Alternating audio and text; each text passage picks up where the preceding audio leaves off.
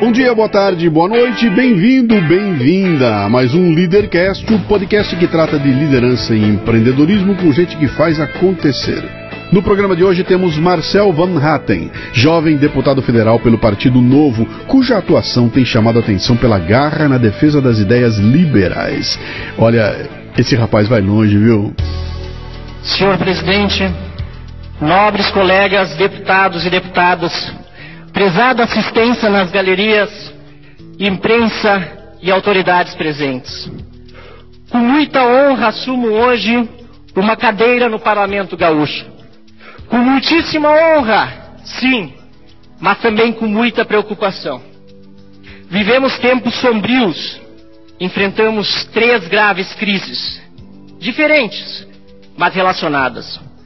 A primeira crise política é alarmante.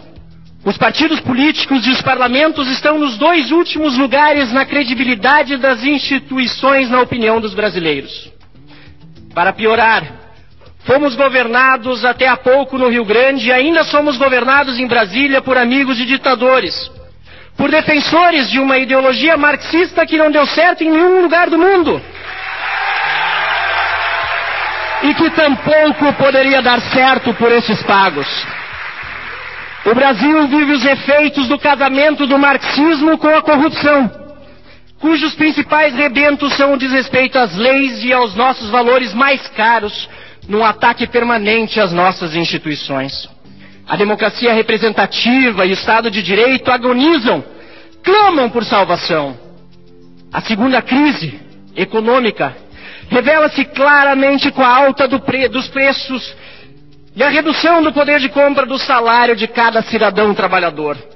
Sofremos com impostos extorsivos, incompetência de maus gestores públicos, roubalheira descarada do dinheiro dos pagadores de impostos e excesso de amarras que um Estado historicamente elefante, inchado e excessivamente burocratizado impõe a todos nós indivíduos a livre iniciativa, meu caro líder deputado Frederico Antunes, o mérito, a transparência e a eficiência suplicam por uma chance.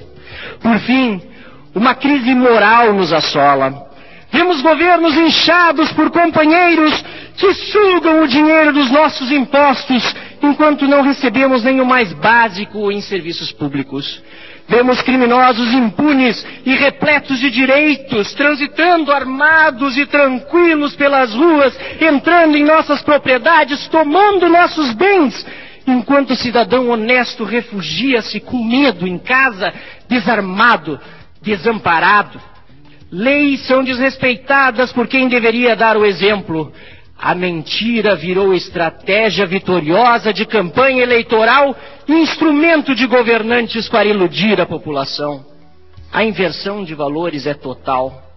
Nós, agentes públicos, senhor presidente desta casa, devemos respeito ao direito de propriedade, à transparência, à ética e à moralidade no trato com o que é público, de todos, não de nossa propriedade particular.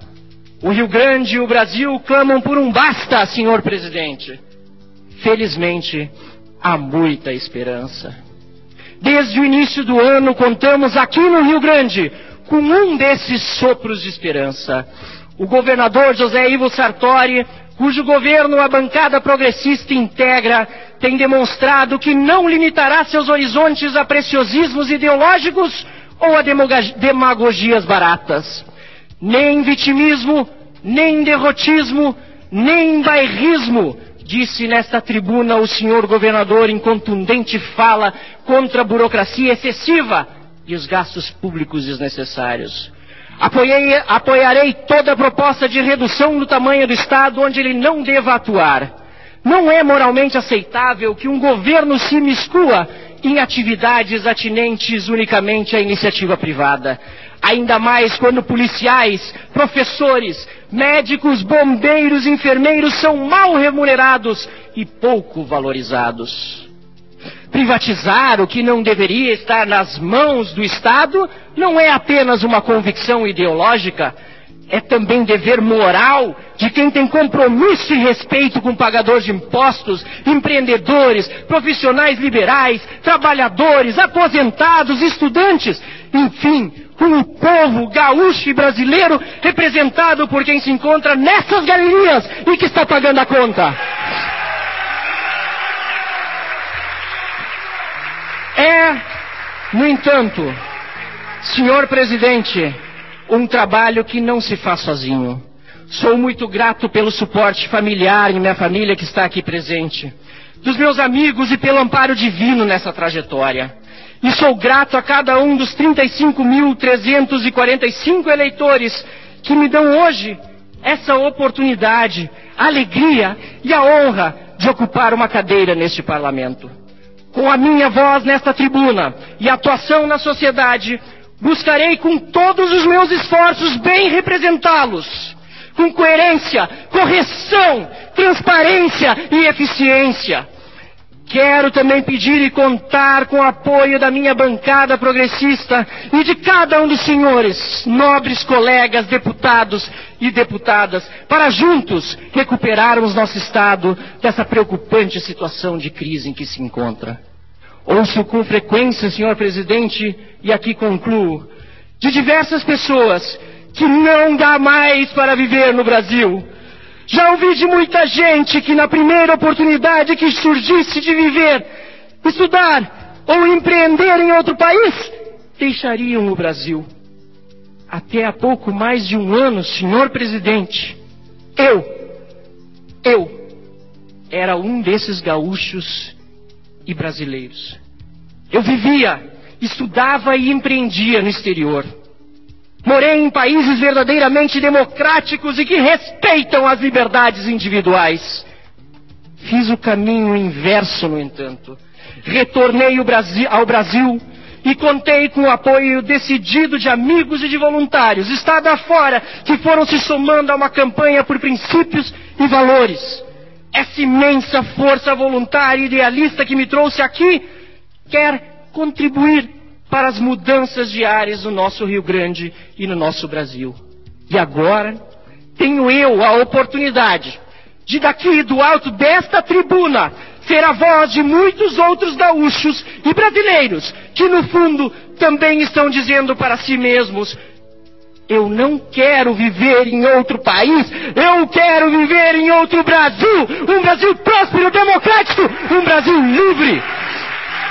Muito obrigado, senhor presidente. Muito obrigado a todos. Muito bem, mais um Leadercast, já começou diferente, você está vendo aqui, ouviu aqui uma fala da pessoa que está comigo aqui hoje. Deixa eu contar um pouquinho dessa história aqui, como é que ela começou. Lá para 2011, 2012, eu não vou me lembrar muito bem a data, eu recebi um texto que era um depoimento de um brasileiro que morava na Holanda e que lá ele comentava a diferença entre você abrir um negócio na Holanda e abrir um negócio no Brasil. E era uma coisa assim impensável em termos de burocracia, de custo, de papelada, e ele dava um panorama lá do que, que, o que, que era um país é, liberal, um país é, onde era muito fácil você empreender contra a dificuldade aqui do Brasil. Eu usei aquele texto num Café Brasil, publiquei, foi muito legal. Passado algum tempo eu recebi um e-mail dele agradecendo por ter usado o texto, né, ele estava lá na Holanda ainda.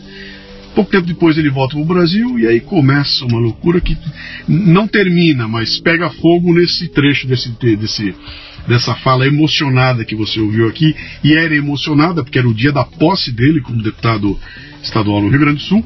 E a gente se falou bastante, passou um pouco de tempo, a gente não se falou mais, e aí eu falei, bom, agora é que ele não vem nunca mais, porque agora o bicho virou deputado federal e, e, e com destaque, mas acabou que deu certo, ele teve a gentileza de reservar na agenda maluca dele um dia para vir aqui. Chegou aqui puxando a malinha sozinho de Uber, né? Sem frescura, sem aquele monte de puxa-saco. Sentou aqui e nós vamos trocar nossa ideia. Três perguntas fundamentais que abrem o programa, que são as únicas que você tem que seguir ao pé da letra. Depois pode chutar à vontade, tá? Seu nome, sua idade e o que é que você faz. Muito bem, Luciano. Muito feliz de estar aqui. Meu nome é Marcelo Manhattan, 33 anos, Sou jornalista e cientista político, mas nesse momento sou político. Deputado federal. Deputado federal Marcel Van Hatten. Que legal. Nasceu onde? Quem diria, eu diria, aliás. Olha. Com perdão da repetição, porque quando você leu aquele texto lá da Holanda, Eu estava na Holanda, recebi até visitas do Brasil, às vezes vinham conhecidos, estavam passando pela Europa ou, ou, ou na Holanda, e perguntavam, ah, você foi vereador e tal, concorreu, já, já tinha concorrido duas vezes deputado estadual, quando é que você volta para o Brasil? Né, tem eleição ano que vem, ou um, dois anos? E eu dizia, não volto para a política, tá se eu voltar é para trabalhar.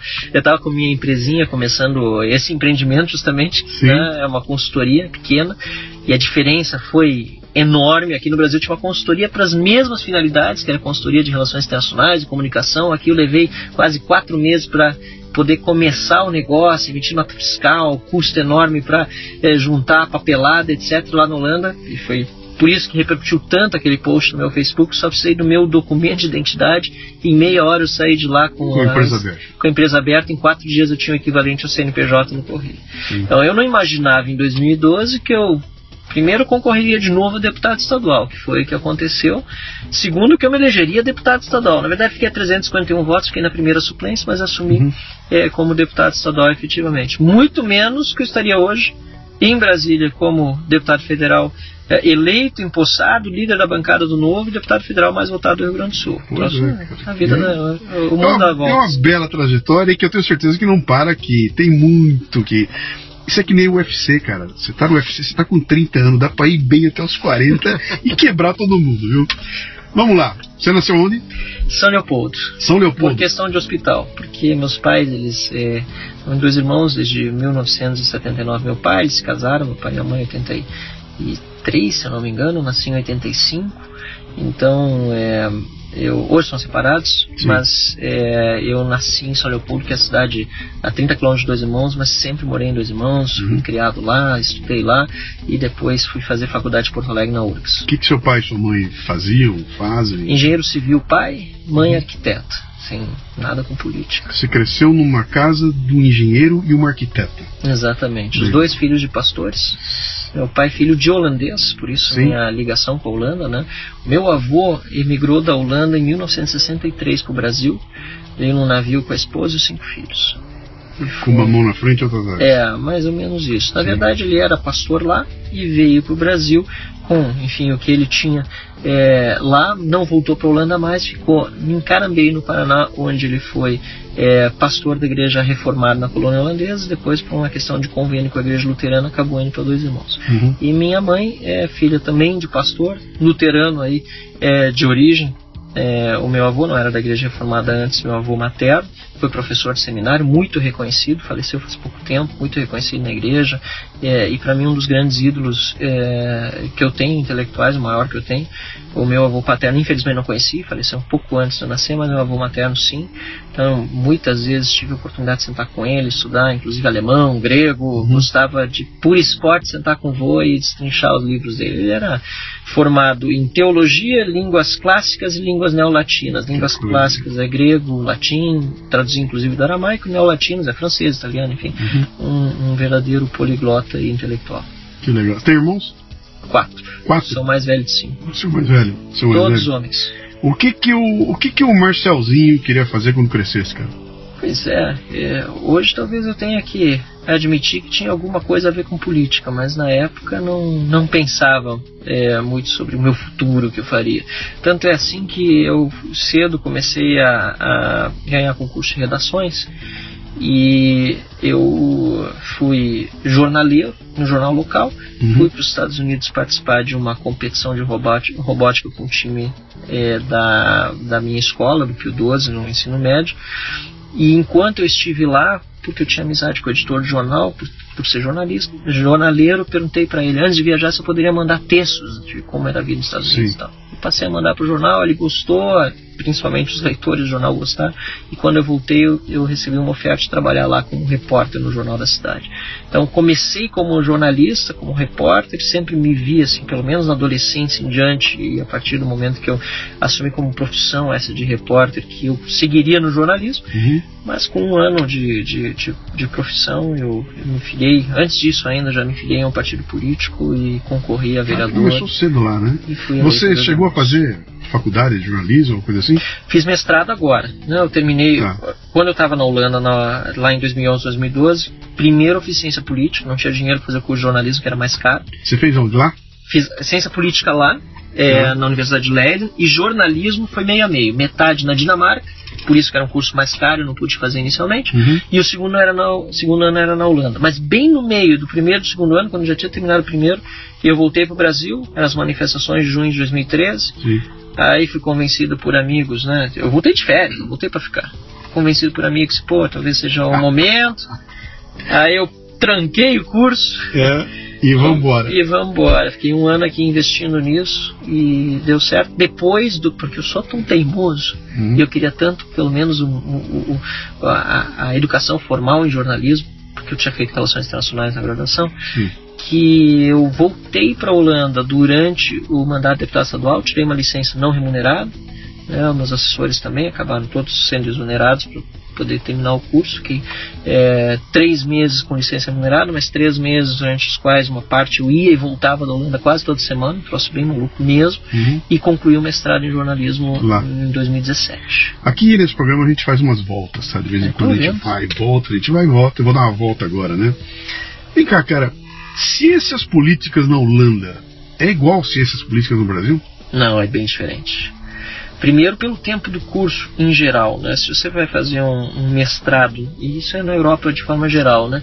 Um mestrado sem uma finalidade de depois seguir realmente vida acadêmica, de pesquisa, que é o caso da maior parte dos, dos mestres no Brasil também. Tem muito mestre que dá aula, mas tem muito mestre que se forma e vai para iniciativa privada, né? Ou vai é, tratar de, de outro assunto. Você faz um curso de um ano e não de dois anos. Na Europa, hoje, a maior parte dos estudantes sai com graduação e mestrado em quatro anos. Quatro anos. Na, na Holanda, quase todos os cursos assim, né?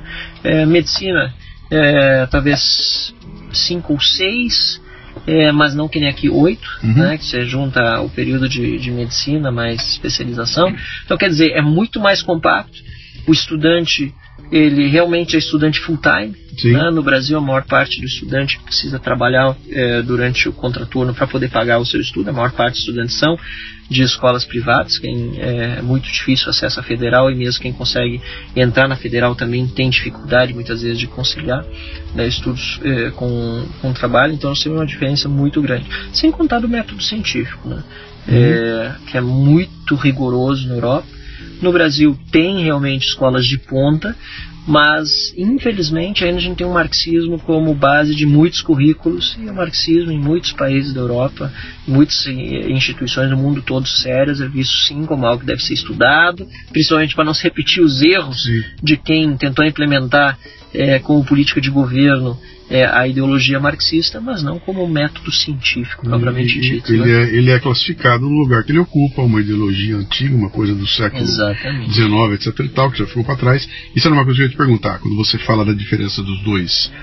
da, da, sabe, de Holanda com o Brasil, eu imagino que o escopo você, você deve ter estudado autores lá que nunca se ouviu falar no Brasil e vai passar um bom tempo sem que eles sejam sequer citados aqui, porque aqui realmente tem esse viés, né? E tem muita coisa nova que a gente foi conhecendo agora nos últimos anos é, aqui, né? Eu, eu, tive bons professores de introdução à ciência política, política 1 e 2, na, na Faculdade de Relações eh, Internacionais da URGS, né? É, um deles, inclusive, o professor Carlos Arturi, ele tratava de alguns autores, apenas que nesses currículos é tudo muito compactado, né? Sim. Mas grande parte dos autores que ele, que ele falava, né? Giovanni Sartori, enfim, é, que depois foram aparecer no meu mestrado, ele já tratava no, no curso, as contatualistas, tudo que precisa saber do básico, mas assim, ler mais aprofundadamente, uhum. aí depende muito do próprio estudante em conjunto com o seu professor poder, é, é, enfim, é, conhecer melhor o conteúdo do que, que, efetivamente os currículos são disponibilizados. Que né? idade você tinha lá na, na Holanda, quando você estava lá? E foi em 2011, eu tinha 26. 26 25 para 26. 26 25, 26. Do ano, novembro, né? Sozinho, solteiro? Sozinho, solteiro, isso. Garotão. Garotão, tinha concorrido duas vezes na maravilhosa, etc e tal. E se mete num campo que você tem que mergulhar e estudar que nem um alucinado, porque lá se você levar na flauta, você toma uma assim bomba mesmo. e não passa. Né? Exatamente. Né? E, ou seja, isso deve ter desenvolvido uma disciplina, um senso de, cara, se eu não cumprir o horário, se eu não prometer e fizer, não tem choro, não tem acabou a luz. Não, e é, e é, a leitura semanal tinha uma tinha uma a redemocratização de, de, da Ucrânia e da Rússia tinha uma tinha uma uma cadeira que era Sim. sobre isso, um professor super super renomado até na Holanda sobre esse tema, né? Jan Oversloot. E essa cadeira especificamente, para essa cadeira a gente lia um livro por semana Sim. E apresentava o trabalho sobre o livro na semana assim. Todos tinham que escrever um resumo do livro e É. entregar para o professor. E a média de leitura é isso, não baixa de 100 páginas por semana e não é assim leitura, não é romance. Sim. É leitura de ciência política ou de qualquer é, é, é, artigo acadêmico, é uma leitura que você tem que parar, tem que anotar, tem que Sim. pensar. Não é fácil, não. É, eu tô batendo essa tecla aí porque eu, eu, eu brigo muito com essa questão da disciplina, né? Alguém já perguntou pra mim aqui. Eu diria o seguinte: se você perguntar pra mim hoje em dia qual é o atributo número um pra você ter sucesso em qualquer coisa que você se meter a fazer na vida, Pra mim hoje é disciplina. Há um tempo atrás talvez fosse outra coisa. Hoje é dis- disciplina pra tudo, até pra moral. Você tem que ter disciplina, entendeu? E, e quando a gente pega essa história que você conta aí, de ser obrigado durante um período ter aquilo, e traz pra uma realidade, né? a molecada tá acostumada com o supérfluo, cara, com o textinho curtinho, eu tenho um saco de ler o texto, eu preciso entregar o trabalho, alguém faz pra mim, eu baixo em algum lugar. Ah, no final, a resultante é um empobrecimento intelectual, de espírito e tudo mais, que traz a realidade que nós estamos vivendo no Brasil aqui. Muito pouca gente com capacidade de fazer uma análise que não seja de fofoca, que não seja de tititi, que não seja de nhen, sabe? Exato. Olhei com você, não gostei da tua cara e vou te analisar pela tua cara e não pelo conteúdo que você traz aí, né? Bom, terminei a volta, vou voltar pro caminho, né? Olha, é isso. você, você então é, vai parar na, na- Você foi para Holanda Isso. já com a ideia de que eu vou para lá para estudar, para passar um período, para experimentar, para visitar o que? Qual era a ideia quando você? É, a ideia, como meu pai é holandês e tinha, ele tinha um amigo muito grande, que era o Jan Buitler, agora falecido, é, que me incentivava muito. Você tem que vir para Holanda, aqui é muito legal, você tem, tem cursos, por ter cidadania holandesa, você tem mais facilidade de acesso, aproveita essa oportunidade. Ele insistiu muito, mostrou os caminhos, inclusive fiquei morando na casa dele quando eu estive é, lá, então tinha essa facilidade, né? Sim. E é claro que isso me chamava a atenção, eu já queria ter ido na graduação. Quando eu fui para os Estados Unidos naquela competição de robótica, eu tinha 17 anos de idade. Cheguei lá e aí o mundo se abriu na minha frente. Uhum. Né? Eu, eu falava inglês porque eu via rock and roll, né? É ali, dali que eu aprendi o inglês, mas falava bem já naquela época. E também porque, por falar holandês em casa, com o pai e com a avó, essa sim faleceu, a avó, a avó paterna, é, quando eu tinha 14 anos de idade, então tive mais contato com ela. É, a facilidade com idiomas vem quando você já tem de casa né, um segundo idioma. E o Uhum. holandês fica assim, bastante entre o alemão e o inglês. Quando eu cheguei lá nos Estados Unidos, eu disse, puxa, eu quero ficar por aqui, eu, eu já pesquisei é, cursos, queria muito fazer jornalismo, então eu pesquisei, tinha a, a, a Columbia é, University lá do estado de Missouri, é uma das, é, é é a mais antiga escola de jornalismo no mundo. É, pô, brilharam meus olhos. Eu fui para Holanda naquela mesma viagem, fiquei três meses fora da- do país. É bem a época da SARS, eu lembro bem isso. Então, como as pessoas. SARS e Guerra do Iraque junto. As passagens estavam lá embaixo. Eu paguei acho que 290 dólares para visitar para viajar e de volta da, dos Estados Unidos para Holanda. Aí aproveitei e fui para lá, conheci um pouco mais o sistema, estava decidido a, se fosse possível, inclusive ficar lá. Liguei pro pai e pra mamãe, não, antes de fazer 18 anos, esquece. Não tem jeito. Então, acabei voltando pro Brasil, então, é, naquela, naquela é, aos 17, é, e fiquei um ano no jornal é, lá da cidade, voltei, recebi oferta de trabalho por causa dos textos que eu, que eu escrevia, é, tive um ano assim sabático, parado, que não cheguei a, a cursar nada na faculdade. E eu acabei é, aproveitando aquele ano para trabalhar, é, estudar por conta. né? Ok. Depois passei no curso de Relações Internacionais na URGS e em Jornalismo na Unicinos, optei pelo da URGS é, por ser na Federal e Relações Internacionais me chamava sem muita atenção, continua sendo uma área que eu gosto muito. E na metade do curso, no segundo semestre, eu concorri a vereador em Dois Irmãos. Então você. Isso antes de ir para a Holanda. Antes de ir pra Antes Holanda. de ir pra Holanda. É, Você, isso então- foi em 2000 e... 2004 eu concorri a vereador, eu fui para Holanda depois só em 2011. Então imagina, eu fiz todo o curso de Relações Internacionais, terminei Sim. mandato de vereador, concorri duas vezes deputado estadual, e aí quando eu vi assim, puxa, agora as duas vezes que eu concorri, eu, eu cheguei a aumentar a votação na segunda, fiz 35, eu precisava de 35 mil votos, na segunda vez eu fiz 14 mil, tava muito longe a eleição. Uhum. E aí eu fui, olha assim, pô, já fiz minha parte, fiz o máximo que pude, estava é, jovem, continuo jovem, uhum. mas jovem mais ainda naquela época, eu disse agora vou aproveitar e vou estudar e, e realmente não, não tinha na minha ideia retornar para o Brasil e retornar para a política. Deixa eu voltar ali atrás quando você. Com que idade você concorreu vereador? 18. 18 anos. É, tem uma história que eu queria contar antes, quando eu estava falando, que eu, que eu nunca contei. Não Sim. em público assim, não, não, não ainda mais num, podcast. Que é, eu falei, talvez eu tenha que admitir que quando criança eu já tinha essa ideia de ser político. Minha madrinha estava me contando, não faz muitos dias atrás, que é, na casa dela, uma vez, eu gostava de dormir na casa dela. Criança gosta de dormir fora de casa. Então, ela disse que uma noite eles fizeram a noite da eleição, que eu tinha sugerido a gente fazer uma noite da eleição. E aí cada um tinha que fazer um discurso. Né? Ela mora com a irmã, né? então é, ela, a irmã e eu estávamos na sala fazendo lá, cada um fez o seu discurso Sim. de candidato. Sim.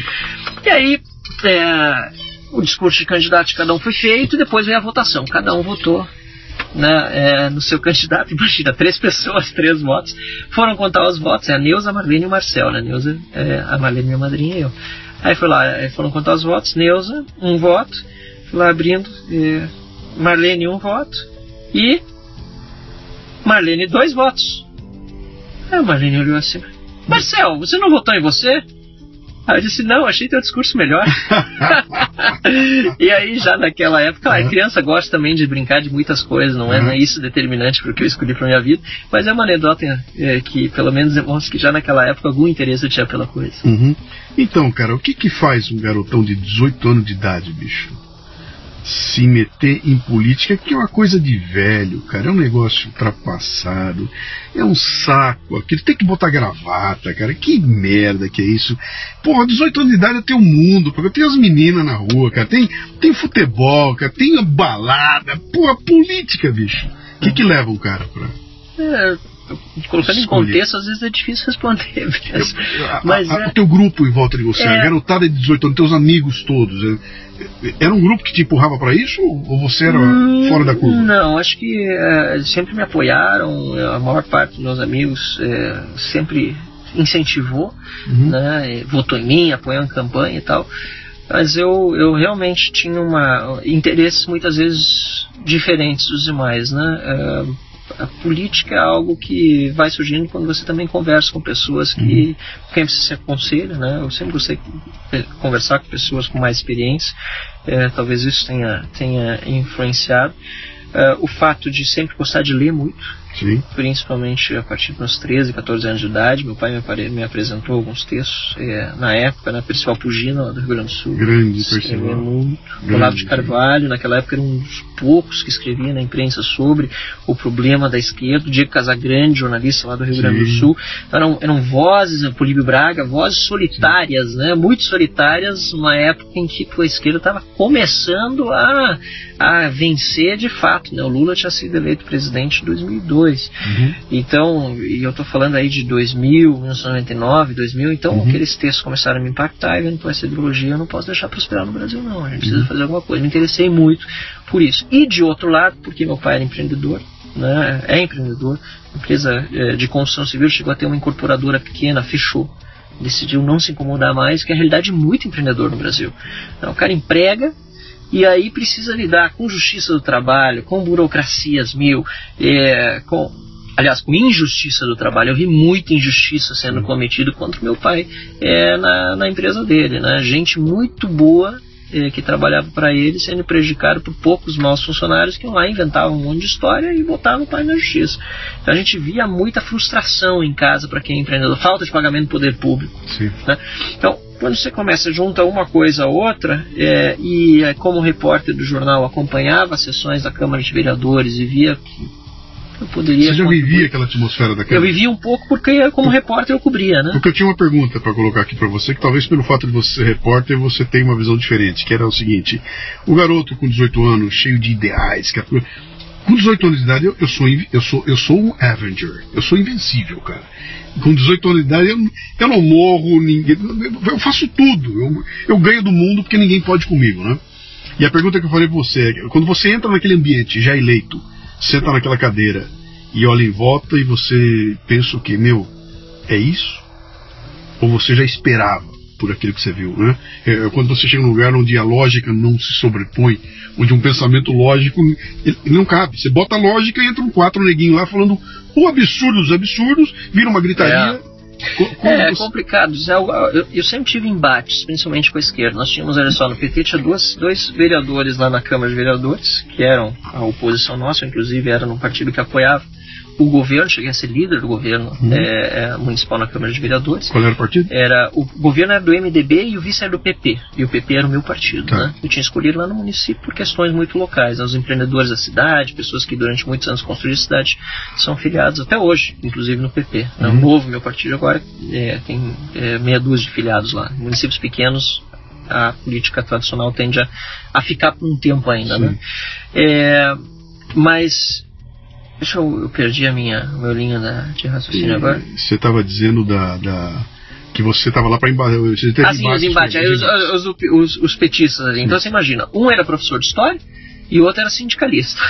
então tinha na bancada deles dois perfis mais é, é, é, é radicais, digamos assim, sim. que normalmente são vistos como ligados ao PT. Né? Então ali sim o embate era muito grande. Mas, obviamente, que no lado que é, representava o governo, representava a, a, aqueles, de, aqueles vereadores perdão, que estavam é, interessados em fazer uma política mais construtiva e existiam também embates dia a dia, né? saber conversar para poder construir. Mas a experiência anterior mesmo, só com 18 anos, ajudou eu ter sido vice-presidente no Grêmio Estudantil, Sim. no Colégio Pio XII, que era da cidade vizinha, e outra experiência de liderança na, na infância, assim, é, liderança de turma, apesar de não ser algo assim tão frequente, mas eu já Sim. tinha exercido alguns papéis de liderança que, que acabam fazendo que você, você gostou daquilo? saiba ouvir mais. Né? Você gostou?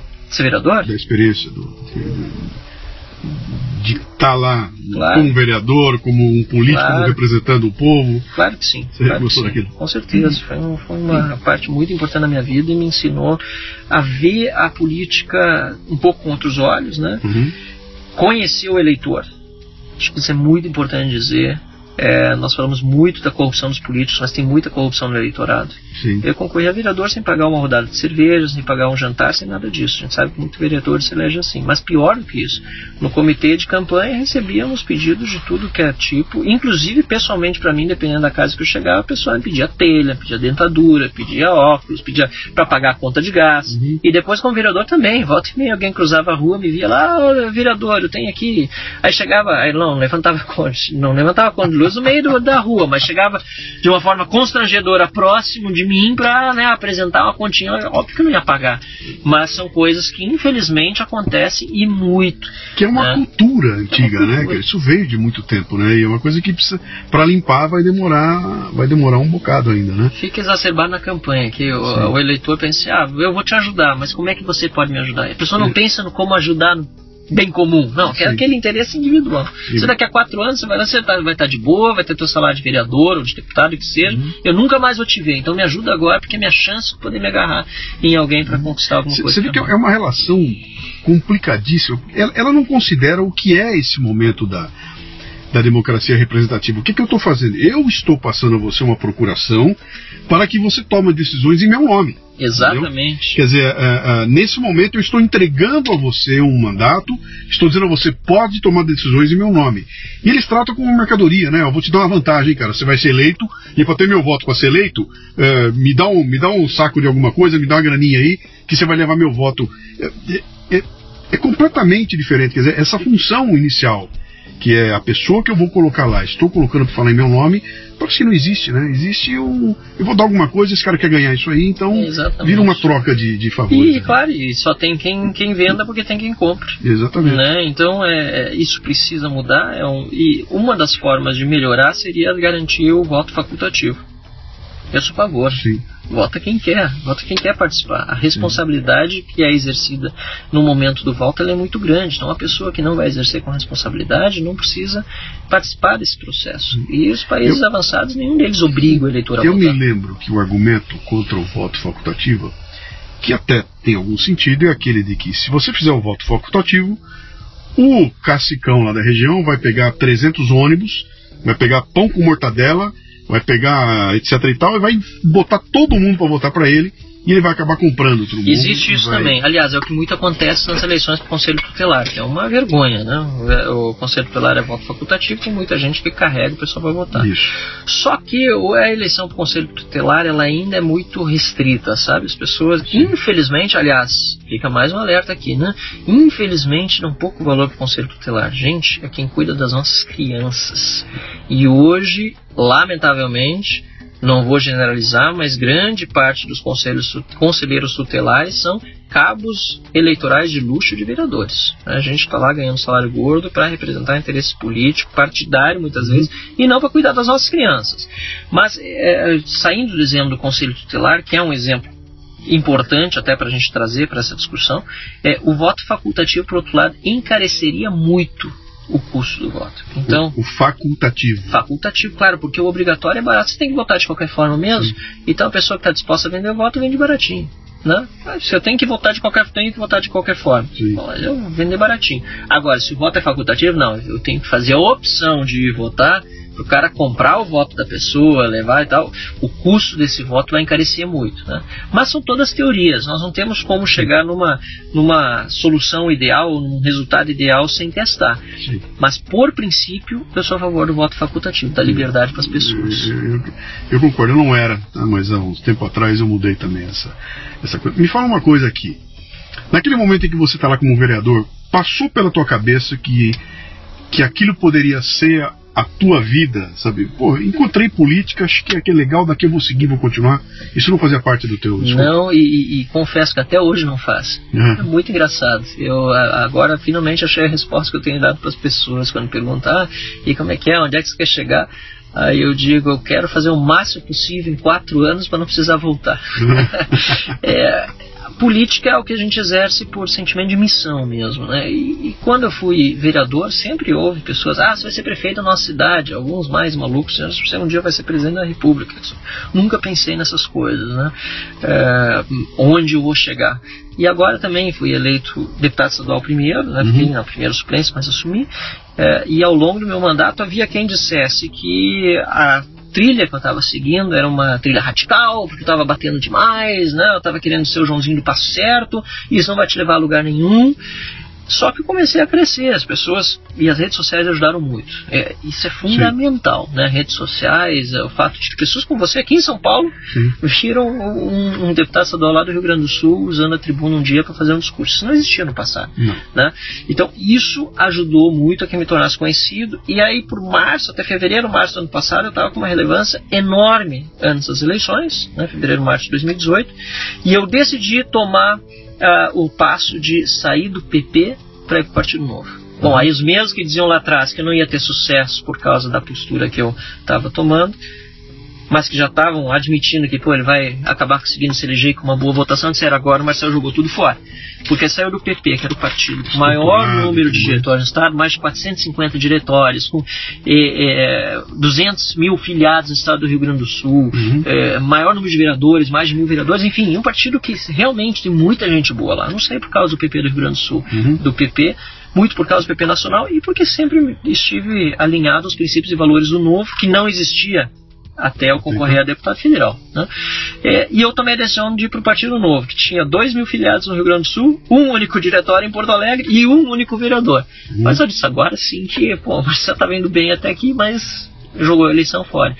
Acabei sendo o deputado federal mais votado do Rio Grande do Sul, né? Uhum. com o dobro de votos quase do que o, o segundo colocado. Foi, foi, fascinante ver aquilo lá. Muito bacana. E você falou uma coisa importante aí, que essa, esse é o papel que a que as redes sociais fazem nesse processo todo, porque é aquilo, elas não têm controle, né, cara? Então o que circula e o que viraliza, viraliza pelo, mérito, pelo mérito que ele tem, né?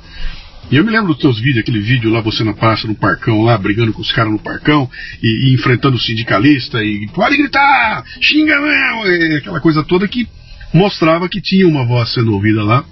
E isso tudo sempre foi espontâneo de mim. Assim, eu, eu me surpreendo, quando eu vejo meus vídeos, uhum. eu tendo a não acreditar, eu digo, mas Eu não acredito que esse cara está fazendo isso aí. É, é, meio maluco, porque realmente a gente tem essa visão de que é, esse pessoal é perigoso, e de fato alguns são, né? Esse pessoal vai, vai, vai atentar contra a nossa integridade física, mas no fundo, quando eu estou reagindo a isso, eu estou tão indignado, uhum. eu não estou espalhando ódio. Eles dizem, ah, está espalhando. Não, o ódio que espalhou foram eles primeiro, né? Dividindo o país entre nós e eles. A gente, a sociedade brasileira, começou a reagir com indignação. E é tudo tão espontâneo, tão natural que, que que. Sim, que eu, eu, eu, me vejo ali de repente. Eu, é falando o que eu queria falar. E muita gente dizia isso pra ele mim. Tá desgritando o que eu queria gritar. E acho que aí é que tá. Vamos extrapolar. Né? É assim que um sujeito do baixo clero, sem partido, sem televisão, sem nada, ganha uma eleição para presidente da República. Perfeito, tendo feito quatro votos para deputado para presidente da Câmara. E, na, na... e, o que, que, é isso? Nada mais é do que esse cara tá falando coisa que com coisa. Eu estou ouvindo o que eu penso e aí 57 milhões vão lá e, e votam no cara. Uma isso. coisa que seria impensável há 6, 7 anos atrás, né? Perfeito. Então tem um impacto grande aí das mídias sociais que é uma coisa que precisa ser, eu acho que até melhor estudada e mais valorizada do que tem sido, né? Tá virando um, tá virando uma rinha selvagem, tá bem complicado aquilo lá, né? Não é só no Brasil, no mundo todo, né? É no mundo todo. Então... Mas eu estava hoje num, num, num outro é, compromisso, né, mais cedo a gente estava falando sobre polarização e tal. Porque quem não gosta dessa, dessa, dessa disputa política, que muitas vezes realmente é viciosa, eu também não gosto quando ela fica muito radical e virulenta, é, bota tudo na, a culpa numa suposta polarização, né? Sim. É, é, o, é, é o, é o jargão, isso, é o jargão da violência do. Da, Agora, eu costumo olhar o lado positivo das coisas. O que significa positivamente a questão da polarização? Que antes dessa polarização havia o quê?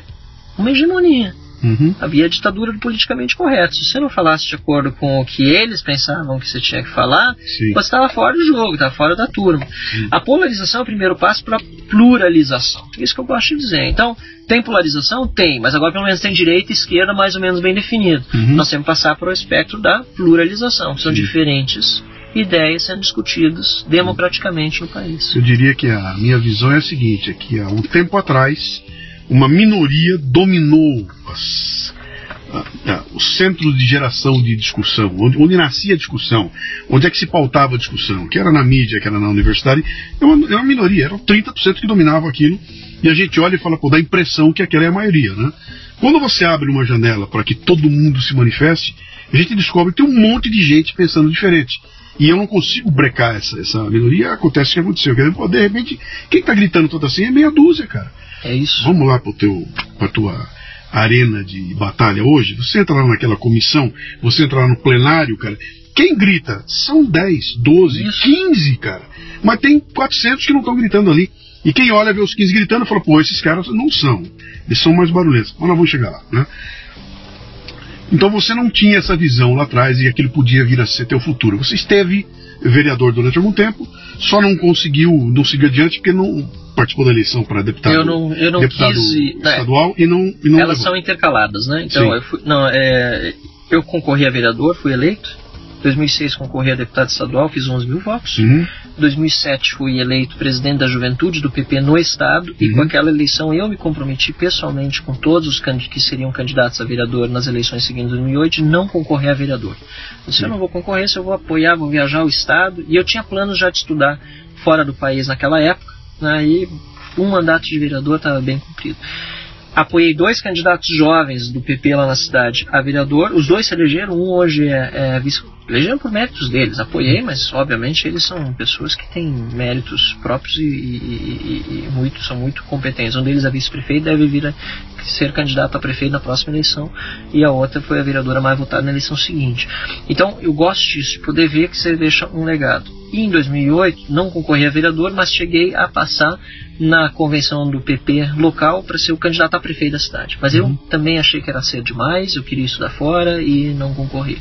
Uhum. Concorri de novo em, em, Aí fui para os Estados Unidos, fiz aquele, aquele curso em Georgetown. É, essa aí foi a segunda vez aí que eu fui é, para os Estados Unidos. Né? Uhum.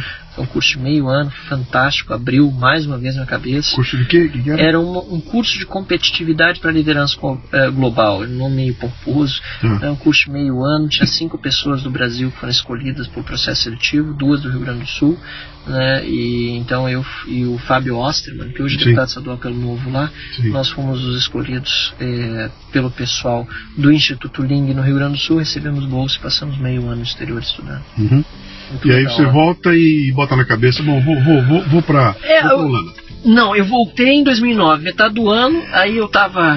Voltei em 2009, metade do ano. Tinha passado pro segundo curso de administração Uhum. né, no ano anterior, em 2008. Fiz vestibular junto com meu irmão e, e eu tava fazendo segunda graduação. Interrompi para os Estados Unidos. Retornei depois da, no segundo semestre de 2009.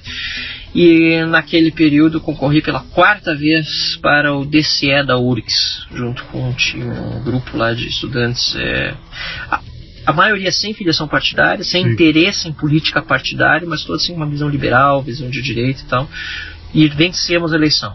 Sim. Depois de quatro tentativas seguidas, é a primeira vez em 40 anos que a esquerda radical não, recebe, não vencia uma eleição no DCE da URGS. Foi, Uhum. foi algo assim, é, precursor também no Brasil. É, era Eu me, difícil. eu me lembro dessa. Tinha aqui os, os USP Wars, não sei como é que era.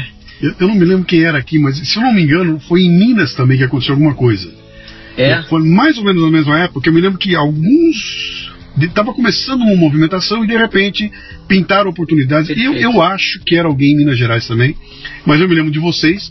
Eu me lembro de ter visto uma série de publicações e falar, cara, essa, mole- essa molecada vai levar e vai se quebrar uma hegemonia e prepare-se que vai vir, vai vir Eleição feia. de DCE é coisa assim, é Venezuela. É um troço louco aquilo, é fraude nas urnas, as Sim. comissões eleitorais da esquerda mandam no, no pedaço. Esse pessoal que defende democracia, quando a gente vê o que eles fazem Sim. nas faculdades, a gente entende que democracia eles querem. Sim. Não abrem, como eles querem só urna de pano, não abrem urna nos cursos de administração, medicina, direito, abrem urna só nos cursos de sociais, história, eh, geografia e tal. Nada contra, mas tem que dar oportunidade para todos, né? Ah, E no fim, de 25 mil estudantes na época da URG, só em torno de 3 mil votavam. 3 mil. 3 mil. 3 mil. Então o que nós fazíamos? Campanha com aqueles que não costumavam votar. Sim. Então depois de 4 anos de tentativa, liminares judiciais, a gente conquistou acho, quase 20 nesses 4 anos. Uhum. Vencemos as eleições e assumimos no final de 2009, 4 de dezembro de 2009, essa Uhum. data está bem gravada na cabeça. Durante o ano de 2010, então fui membro da gestão do DCE e me licenciei para concorrer mais uma vez a deputado estadual. Sim. A segunda vez. E aí, bom, 14.068 votos depois, foi mais uma eleição assim franciscana, né? Não tinha muita internet, alguma coisa de campanha no Orkut, mas longe daquilo que, que, que viraram as eleições agora com WhatsApp e Face, etc. Instagram. Decidi que, é, bom, 14.068 votos, precisava de 35 mil. Não queria usar as ferramentas da política tradicional, da velha política, para me eleger. É, deixa a política para lá, vamos fazer outra coisa, a vida, vou, vou me é, aprimorar academicamente Uhum. preferencialmente no jornalismo, que era a minha intenção inicial, né? a gente volta então para o início da conversa, Sim. me candidatei para o mestrado em jornalismo, passei na, na, na pré-seleção, assim como passei em outros sete mestrados na Holanda para os quais tinha me candidatado, mas não Uhum. tinha dinheiro para o jornalismo na Dinamarca, fui fazer ciência política na Holanda. E você chegou a fazer o jornalismo em algum momento aqui no Brasil? Não, Não, você Não, nunca só fez. lá. Não, nunca aqui fez. não. Só Não. fez lá. fiz Ah. lá, fiz esse mestrado lá, e, mas eu usei as manifestações, a cobertura da imprensa brasileira sobre as manifestações contra Dilma para a minha dissertação de mestrado. né? Uhum. mostrar como era ah, o viés né, dos, das- dos jornais em relação ao Tá. impeachment. Tem um professor que disse que você foi fraquíssimo no mestrado. Ah, Você tirou sua nota baixa. coisa mais ridícula. Primeiro que a mentira é Ai, deslavada. meu E Deus. segundo que é o tipo de. Ele, bom, ele é um esquerdista lá, né? Foi num debate na Ubra que eu tive junto com ele, eles gostam de fazer exatamente isso, né? Atacar no pessoal, inventar história. E disse que eu fui fazer um cursinho de especialização que nem bem era mestrado. Depois que eu fui refletir e me dei conta que ele estava atacando. Eu acho que foi isso. Atacando o fato do curso ser de um ano, enquanto o mestrado de ciência política no Brasil é de dois anos. Mas é aquilo que disse, o curso de um ano é tão é- é intenso concentrado, que vale por três ou quatro Sim. anos do que aqui no Brasil. Sim. Mas é, é, Eu tirei 10 na monografia de, de, de, de graduação, de especialização, os dois na URGS, mesmo local porque que, que aquele cidadão é professor. Uhum. É, quem não deveria ser professor é ele, porque método e rigor científico zero. Mas tudo bem, aí Bom. é, infelizmente essa realidade da, É sério, é sério. da é academia é o preço da democracia? Você tem que É. ouvir umas coisas aqui, não. Ah, é bom, porque deixa... no fundo, no fundo isso depõe muito mais contra ele do que contra, pra, contra mim, não depõe nada. Depois contra o professor vai fazer isso com o aluno. Onde, ainda que fosse verdade, digamos que fosse verdade que eu tivesse notas baixas, jamais um professor poderia fazer isso com o aluno. É uma falta de ética uhum. tremenda, né? Ainda que fosse verdade. Então, é um absurdo total. E também o que, cara, isso é muito relativo, cara. Eu, eu, eu, eu costumo contar uma história interessante. Eu, a gente se encontra, minha turma de formatura, de quando em quando. Nós fizemos um encontro aí de 40 anos de formado, essas coisas todas aí, né? E tinha alguns colegas de classe que eram os aviões, cara. Os moleques eram os melhores, o número um, o número dois, os caras eram um ferro. O cara tirava nota 10 em tudo e 40 anos depois não aconteceu nada com esses caras. E tinha uns mané de fundo de sala de aula, cara, que só faziam barbaridade e os caras viraram aviões. O cara é dono de empresa, o cara é isso. Quer dizer, o fato daquela nota, daquela fotografia daquele momento, não tem a, a implicação do que esse cara veio fazer Exatamente. lá na frente, né? Então é muito, é muito relativo isso aí.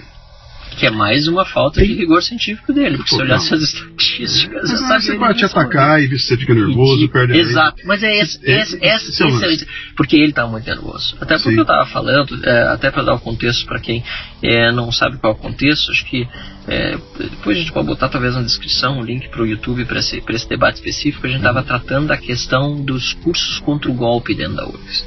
Sim. E ele defendendo a, que a universidade realizasse os cursos contra o golpe como se não fosse Sim. algo partidário, como se não fosse algo doutrinário, um absurdo.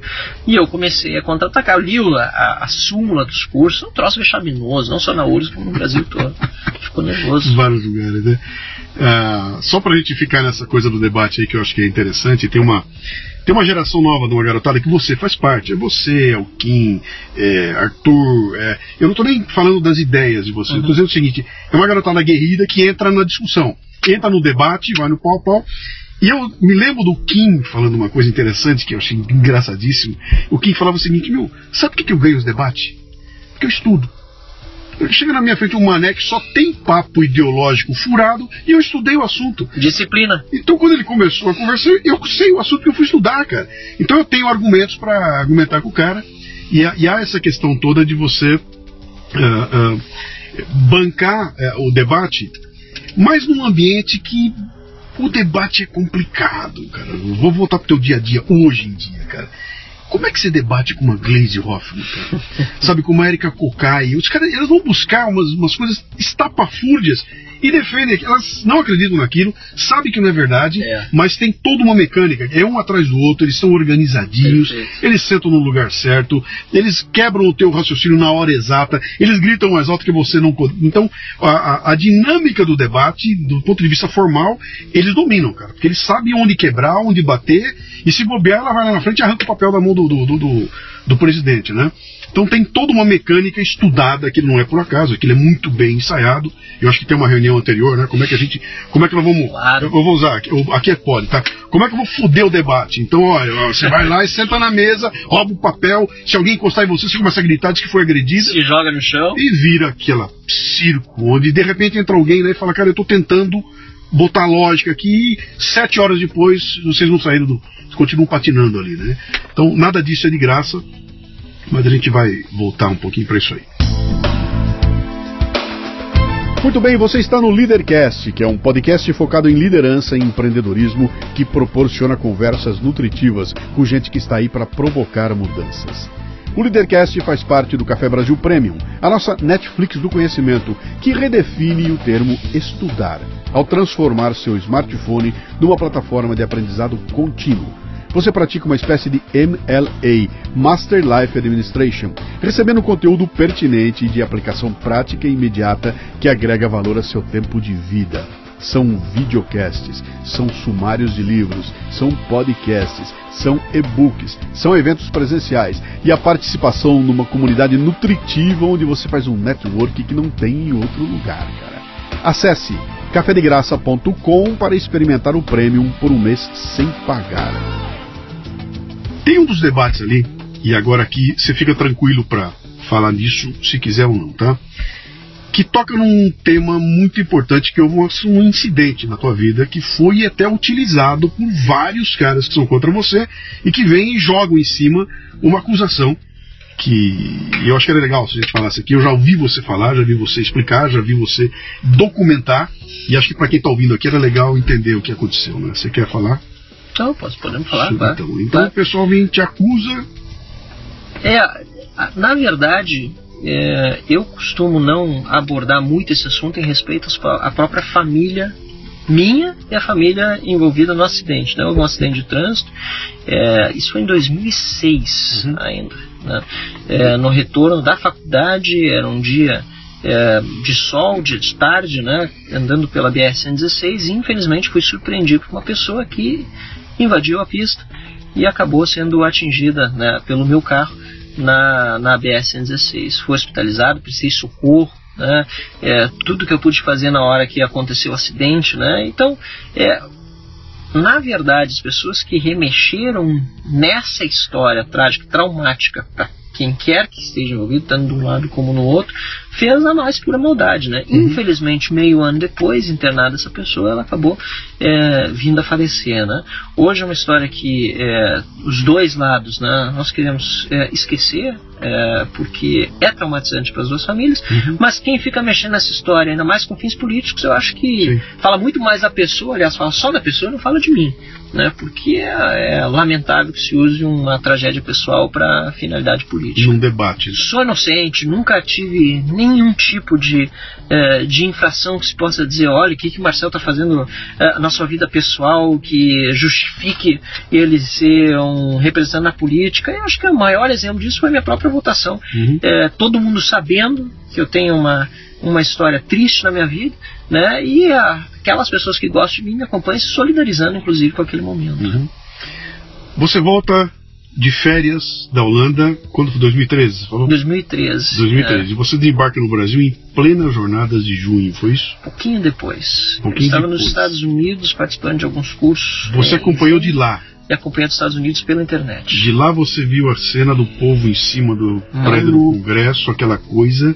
Ninguém estava entendendo o que estava acontecendo. A gente demorou muito para perceber o que que, que é que significava aquilo e que ali poderiam vir uh, desdobramentos que, bom, a gente olha para trás, são só seis anos, cara. É impossível imaginar hoje. É. Quem olha hoje para trás fala, cara, imagina você que estava lá em cima do prédio do Congresso Imaginar que seis anos depois teria Jair Bolsonaro como presidente do país, né? Uh, aquilo para mim foi o um momento em que explode a panela, né? Sabe, aquilo tava tudo, tava tudo é. tenso, explode a panela e como a explosão vira uma zona, ninguém sabe direito o que vai acontecer, ninguém manda em ninguém, perde-se o controle, começa como um negócio controlado, perde o controle, vira aquela bagunça e quando termina aquela zona toda, tinham surgido núcleos com ideias próprias e gente olhando e falou, pô, eu acho que dá para mexer nessa coisa, né? E nascem os movimentos é, é, populares, nasce muita gente que não tinha tem interesse por política, começa a discutir política, molecada começa a assistir a televisão e culmina com uma cena que para mim é a cena para mim é uma cena icônica que acontece comigo, caminhando aqui, aqui em Moema. Eu passo no final de tarde por um boteco na esquina, onde tem três caras tomando cerveja e a TV transmitindo o voto do Celso de Mello, cara. A TV não estava no canal, estava no canal da, da TV Justiça. Hum. Por horas, o Celso de Mello lendo um voto e quatro caras tomando cerveja e a TV ligada transmitindo o Celso de Mello. Eu falei, cara, o que, que houve com esse país aqui? Né? Foi uma, uma mudança completa. Né? Você assiste isso dos Estados Unidos, pela internet. Né? Você chegou a imaginar que podia, que era esse momento de estouro de, de panela ah, de pressão. Eu, eu, Você dava, tinha feito uma análise a respeito? Dava para ver que muita coisa estava mudando no Brasil. Aquilo era. explodiu. As redes sociais explodiram também, uhum. né? É que começou com algo muito localizado, que era os tais dos 20 centavos, Sim. né? Do pessoal do PSOL, do movimento passe livre. Que depois que se desvincular de tudo que veio a reboque, é, né? Perdeu o controle, né? Perdeu o controle. É, é, é que perdeu o controle também porque a, a foi a gota d'água para toda a população que estava vendo uma Copa do Mundo sendo organizada no padrão FIFA e o resto dos nossos serviços públicos padrão, enfim, é terrível, né? Então, isso foi acabando por deixar um movimento enorme. Só que democracia tem isso, tem idas e vindas, né? É, teve toda aquela movimentação, aí teve campanha eleitoral, houve, não houve muita renovação naquela campanha, Dilma inclusive foi reeleita, É, mas ainda que seja visto como um acidente de percurso, né, as idas e vindas do, do, processo democrático, ninguém fez mais pelo liberalismo no Brasil do que Dilma Rousseff, né, porque uhum. ela sozinha conseguiu demonstrar para todos os brasileiros o quanto mais liberdade uhum. é, é, era necessário para o país. É, se elegeu pedalando, né, gastando o que não tinha. Nunca o déficit fiscal foi tão grande no país. Né? É, os gráficos mostram, mas mais do que os gráficos, as pessoas desempregadas, a falta de dinheiro no bolso do cidadão brasileiro. Né? E isso acabou fazendo com que uh, o movimento anti-PT e anti-Dilma tomasse corpo depois, já no início do mandato dela. Uhum. Eu fui o primeiro deputado a pedir o impeachment dela em março de 2015, um mês depois da minha posse. Uhum. E era estadual. Né? Aí depois começou a andar. Em agosto ou, ou setembro de 2015, eu sugeri que ela renunciasse, Temer também, todos os deputados senadores, inclusive nós estaduais. Óbvio que ela não fez. Sim. Mas era um tipo de situação é, é, política em que nós todos vivíamos que tinha que ter ouvido para as ruas, para as pessoas que não estavam aguentando mais da forma como uhum. o país vinha sendo né, levado adiante. E no fim das contas o impeachment acabou sendo inevitável. O que é que faz? O que é que faz você desistir de continuar na, na Holanda e falar eu vou comprar essa briga aqui no Brasil? Qual é o gatilho que te que te foi olhar e falar, cara, este é o momento em que as coisas estão mudando, é agora que se alguém tiver que acontecer vai ser agora. Foi o que? O que, que foi, cara? Na verdade, disseram isso para mim mais do que eu mesmo ter percebido. Eu fui depois confirmando isso ao longo do, do ano. Eu cheguei em agosto, setembro. Eu vim no Brasil de férias, duas semanas, agosto, setembro, tenho certeza. É, vim para apresentar um amigo meu, deputado, que ia concorrer a deputado estadual, pelo PP, eu estava uhum. no PP.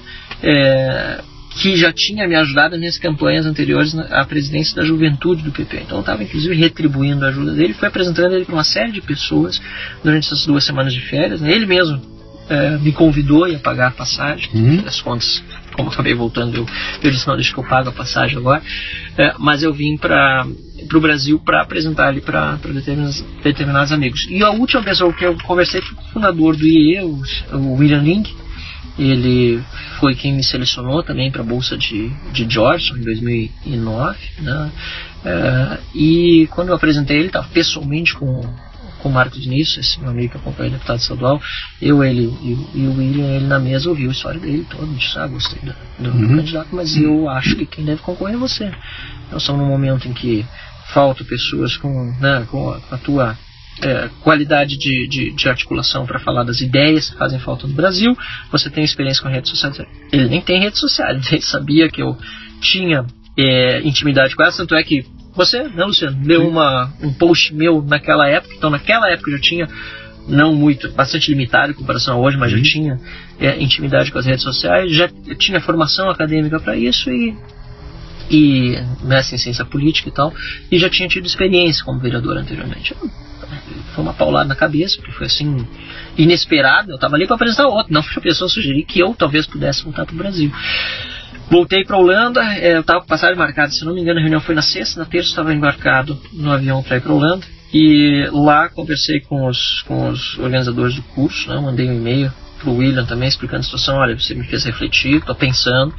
É, mas primeiro eu teria que é, ver se realmente existe todo esse, entre aspas, mercado eleitoral para uma alternativa dessa. Só volta e a gente vê o que a gente pode fazer para ajudar a montar isso aí. Uhum. E eu fui, então, avisei os professores, uma semana depois estava de volta no Brasil. Pedi, né, perguntei lá pro pessoal da Holanda, MCD, se eu poderia eventualmente voltar no futuro, se tinha como trancar. Disse, não tem, só não podemos deixar muito tempo, mas tento. Então, voltei determinado a deixar um ano parado e na minha cabeça, no ano seguinte estava de volta no ano. Sim. Aí eu voltei, era setembro, e fui conversando uma por uma as pessoas, assim, formadoras de opinião de Porto Alegre, que eu sabia que tinham sido eleitoras minhas ano passado e poderiam vir a me apoiar nessa, nessa pelo menos, né, contar do contexto, ah. envolver elas no projeto. Perguntava, você acha que é hora de eu concorrer? Aí pessoal Pugina, Diego Casagrande, Ricardo Gomes foi presidente do IE, Fábio Osterman, Ronald Hilbert, professor de economia lá da URGS, é, é, o, o Paulo Políbio, Moura. Políbio. O Políbio, ele não, ele, conversei com ele também, mas ele acabou não entrando nessa primeira fase de, de conversa que acabou formando um conselho, meu. E em dezembro daquele ano, é, não, tinha voltado em setembro, em dezembro, pouco antes do Natal, umas duas semanas, eu reuni toda essa gente, umas 20 pessoas E eu disse, oh, agora chegou a hora de decidir, eu vi individualmente cada um de vocês falando, mas queria ver com vocês o que vocês acham. E é engraçada essa história porque 80 ou 90% disse, não, a gente acha que tem que concorrer. Mas três ou quatro disseram que não, né? Três meus principais, meus melhores amigos todos disseram, não, Marcel, volta por Holanda, vai ganhar dinheiro, vai estudar, termina teu curso, não faz uma loucura dessa. Que você vai é, se incomodar. Vai se incomodar, você tentou duas vezes, quem mais sofre é quem está mais perto, ainda mais uhum. na política. Né? Mas aí eu fui para casa refletir, tomei a decisão, disse que eu ia tentar então durante o primeiro semestre ainda avaliar a situação. Montamos um, um ciclo de palestras em universidades chamado Imagina Depois da Copa. Tá todo mundo dizendo, imagina na Copa. Então nós criamos Sim. um ciclo de palestra, imagina depois, depois da, da, Copa. Copa. Pô, que, que, coisa é essa? Que, é, que, que costume mais feio que o brasileiro tem de curto prazo, né? Tudo Sim. imagina na Copa, imagina, não, vamos imaginar depois da Copa. Que Brasil nós queremos daqui a 10, 15 anos, né? Imagina na Copa é muito pouco. Então a gente brincou com isso. E essas pessoas que eu consultei, que fizeram parte do meu conselho, me ajudaram. Nós fizemos um, um, programa, se não me engano, de 20 universidades que eu visitei. É, com eu sempre ia em todos os eventos, mas num evento era o Marcel, o Pugino e o Diego, no outro era o Marcel, o Fábio e o, e o Ronald, assim por diante. A gente ia se revezando e para sentir, né, para eu sentir mesmo se essas ideias estavam é, sendo bem recebidas. E aí decidi concorrer em, em, em, julho, ali na época da convenção, eu decidi 100%. Né? Tá, vamos concorrer, vamos lá. Fizemos uma campanha de arrecadação de fundos também com amigos e, e, e redes sociais intensa e chegamos a 35.345 votos. O partido era o PP. PP, legal. Bom, ali você está como deputado estadual. Estadual. Deputado estadual. Quantos mandatos foram? Dois? Um só. Um só. Um mandato Tre Na verdade, três anos de mandato. Né? Tá. Estadual. Por ser suplente. Uh, o salto para federal, ele acontece a partir de que momento? Qual é o gatilho de novo? Cara, é tipo assim, eu quero ir para lá porque lá eu posso agitar mais. Isso aqui ficou pequeno para mim. Ou uh, uh, acho que eu tô com. Eu apareci, eu estou tão bem colocado aqui que eu posso almejar um passo adiante. Como é que você amadurece essa ideia de. Certo. É, eu, eu acredito muito em passo a passo, né? Não tem Sim. nada contra quem chega direto a deputado federal, acho que é algo que, que, que, é possível. Tem vários que são deputados federais pelo, e pela primeira vez estão exercendo mandato eletivo. Mas quando eu comecei o mandato estadual, já ali no terceiro, quarto mês, eu tinha gente dizendo que deveria ser federal, porque a tua pauta é muito nacional, né? Sim. É, líderes, ajudei a organizar os protestos contra a Dilma e tal. E eu respondi assim, muito conscientemente. Eu, se me trocassem hoje, no início do mandato estadual, a minha cadeira é, de deputado estadual pela de federal, sem precisar passar por uma eleição, eu não aceitaria porque eu não. Eu seria um em 513. Eu preciso criar um lastro suficiente para poder chegar em Brasília com algum tipo de relevância. Sim. Porque Brasília é fácil você eu já conhecia, já tinha trabalhado lá, essa parte eu não cheguei a falar com um deputado federal é, do PP, eu cheguei a trabalhar um tempo com ele como assessor lá, então conhecia um pouco a situação. E se você não chega a ter um, uma certa influência, relevância, é muito difícil. Até Sim. consegue, mas demora mais tempo. Você está no baixo clero, tá onde... baixo clero. que é uma coisa que as pessoas não entendem. Sabe? O pessoal olha daqui não entende que é aquela coisa o seguinte: um sujeito que está no baixo clero, ele não consegue nem que o projeto dele suba para subir tem que ter um padrinho no médio ou alto clero. Quer dizer, se não tiver o mérito do projeto, pelo mérito, ele dificilmente ele sobe. Né? Então tem todo um trabalho de, de bastidores que se você não tiver relevância ali, você está no fundo da sala e ninguém vai nem te ouvir, né? Vai. É muito presidencialista o sistema é, da Câmara, no sentido de que não é por causa do Maia, qualquer presidente está lá. Sim tem poder sobre a pauta. Então ele decide. Então se você não estiver próximo de alguma forma, ou se você não tiver uma relevância que externamente te dê, apo te dê apoio para que as pessoas te percebam lá dentro, é muito difícil fazer as coisas andarem.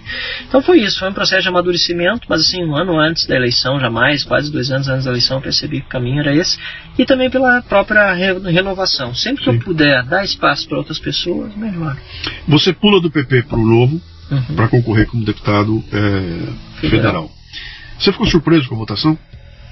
É, Ou estava nos conformes? Foi maravilhosa, foi muito boa, mas, mas... É, nós sabíamos que tinha potencial para ser um deputado bem votado. Uhum. Né? Era, era voz corrente é, logo na minha mudança. Como eu disse, houve aqueles que acharam que minha mudança ia prejudicar tremendamente. Uhum. Mas, é, em geral, nós percebíamos um grande apelo nas, nas redes e foi uma campanha muito bem feita em Sim. redes sociais também. Então, Sim. a gente controlava muito a, a a mensagem que a gente enviava para os apoiadores, os apoiadores também levavam adiante. Uma campanha foi grande em vários sentidos. Quando ela é grande em muitos, muitas frentes, ela acaba se tornando grande no resultado também. Por exemplo, é, doações. Eu fui o candidato a deputado federal que mais doações teve no Brasil, em número de doações. Tá? Mais de mil pessoas fizeram doação. Nós arrecadamos um pouco mais de 800 mil reais total. Mesmo assim, esse valor é, é menos da metade do que, em média, um deputado federal que já estava na Câmara recebeu de dinheiro público para a campanha. Uhum. Os deputados saíram com 2 milhões na conta para fazer a campanha, um absurdo. E a gente vê como o dinheiro uhum. apenas não faz tanta diferença. O que faz é o engajamento. Quer dizer, só, só para citar, esses caras que receberam 2 milhões são os caras que já estavam lá. Já estavam lá. Você que é um novato chegando, novato. você não tem esse dinheiro. Não tem esse dinheiro. E o novo, se tivesse, não ia usar. Mas tinha Sim. muito novato em partido tradicional, PP, MDB, que estava tentando se eleger federal e não teve um centavo. Uhum. Só ganhou dinheiro quem era ligado ao partido. Então, Ou tá se no... fosse mulher. E aí que tá esse problema dos laranjas da em cota. todos os partidos, Isso, das cota, cotas. Cota. Porque o que, que acontece? É como a mulher tinha que receber 30% dos valores, Sim. a cota, Aí os candidatos homens faziam o que? Ah, você vai estadual, então vou te botar como candidato estadual, mas o dinheiro da tua campanha vai servir para minha também, tá? Vamos fazer dobradinha, eu vou ser estadual federal. E não vem com essa que é com partido só, é com todos os partidos. Não estou fazendo defesa de ninguém, não. Sim. Acho que todo mundo que fez errado tem que pagar. Isso não se faz. Dinheiro público nem devia ser usado para campanha. Pô, dinheiro que está faltando para botar em hospital, em educação, sendo usado para gastar em santinho de candidato. Isso é um absurdo, né? É, eu filho mas os caras fazem aquela cagada suprema de proibir a, a, a doação privada, né? Exatamente. Cara, que, Exatamente. Com a bola cantada. Exatamente. A bola foi cantada, cara. Mas foi uma cortina de fumaça para isso, para pegar o dinheiro público. Sim. Né, as pessoas acreditar. Então o que, que acontece? A minha campanha teve doação de gente que deu 5 reais, Sim. 10 reais, 200 reais. E essas pessoas, a pessoa que bota esse valor, ela vai, é, é, ela vira um, um soldado do Sim, teu é exército. É parte, ela faz parte ela do faz processo. Parte do processo, claro. importante. Porque tem uma coisa aí, Marcelo, tem. tem. uma coisa que é interessante. Eu falo até pelo meu projeto de assinatura é, é, que eu tenho aqui do Café Brasil e tudo mais, né? Que é, é, tem uma coisa que você não consegue botar valor, que é esse me sentir parte do isso, processo, entendeu? Isso. Eu, eu não sou só o teu fã eu não sou só o cara que tô torcendo por você, cara. Eu entrei, eu botei cinco reais ali. E naquele momento é como se eu tivesse comprado um ticket para estar no teu ônibus, cara. Então eu sou parte do processo, você é da minha. Da, eu tô junto, tá? Na tua eleição lá tem cinquinho meu. Isso aqui Entendeu? que nós fizemos, Luciano, é, é, e a gente fez isso durante a campanha, é até legal é, é, falar nisso, porque eu, eu, falo pouco, deveria até fazer uma coisa só sobre a campanha eleitoral. Lá pelas tantas, um mês antes da eleição, a gente montou um kit para cada doador. Não tinha 800, a gente tinha uns 500 e poucos doadores. E aí veio uma discussão na nossa equipe. Porque assim, o kit ia com cinco adesivos, se eu não me engano, vou chutar uns números, mais ou menos. Cinco hum. adesivos, uns 200 centinhos, né? Explicando como a pessoa fazia para botar nas caixinhas e tal. E aí tinha também um perfurite, que é aquele que você põe atrás do carro. Sim. Se eu não me engano, o preço de cada perfurite era 12 reais. Você imagina, é, só de perfurite para 500 pessoas, multiplica por 12 reais, assim, Sim. 6 mil reais. Sim. Né? Então, só de perfil de 6 mil reais. Mas se a gente olhar o custo individual, tinha gente que doou 5 para a campanha. E recebeu. Recebeu um perfurite de 12, mas. E aí veio a discussão e terminou em mim. Eu tinha que ser o voto Minerva, então uma discussão interna. Ah, vamos mandar, não vamos mandar o curso e tal. Eu disse: quer saber? A gente manda para todo mundo. Sim. Porque quem fez doação fez para o material ser usado. E põe junto na carta ali o custo de cada material e diz que o perfurite em particular, se a pessoa achar que não pode usar, né, por qualquer motivo, não quer se expor, o endereço para devolução, se achar interessante, é isso. Vários devolveram. Sim, não muitos, a maioria eu espero até que tenham usado, acho que a maioria usou, mas no mínimo 10 ou 15 tem algumas cartinhas guardadas, as pessoas assim, ó, oh, eu não posso me expor, mas está aqui não. de volta.